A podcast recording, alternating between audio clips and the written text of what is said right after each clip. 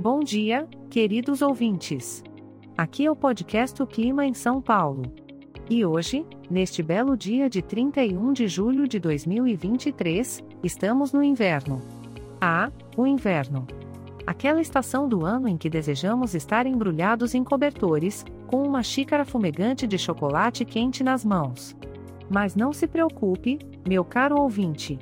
Haverá muitas nuvens para nos acompanhar durante todo o dia, e quem sabe até um toque de neblina e nevoeiro pela manhã. Seria ótimo se pudéssemos curtir essa neblina misteriosa e desfrutar de uma caminhada ao ar livre, ou quem sabe, aproveitar para tirar algumas fotos artísticas? As temperaturas estarão amenas, com a máxima alcançando os 24 graus e a mínima registrando 13 graus. Então, é um dia perfeito para vestir aquelas roupas confortáveis, mas sem exagerar no casaco. Após um dia repleto de nuvens e nevoeiro na manhã, a tarde também será marcada por muitas nuvens. É aquele momento em que a gente olha para cima e fica em dúvida se o sol realmente existe ou se ele está apenas de férias em algum lugar tropical. E à noite? Ah, à noite. Não poderia ser diferente, muitas nuvens mas tente enxergar o lado positivo, meu amigo ouvinte. Essas nuvens podem ser um verdadeiro show de cores no céu, tornando o pôr do sol ainda mais especial.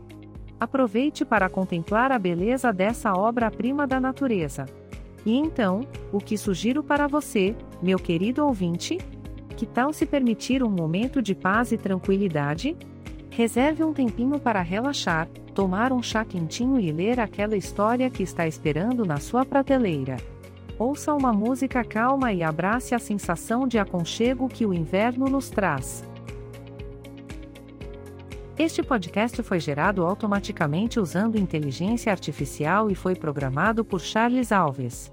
As imagens e as músicas são de licença livre e estão disponíveis nos sites dos artistas. Os dados meteorológicos são fornecidos pela API do Instituto Nacional de Meteorologia. Se quiser entrar em contato, visite o site www.oclimainsaopaulo.com. Lembrando que, por ser um podcast gerado por inteligência artificial, algumas informações podem ser imprecisas. Desejamos a você um ótimo dia.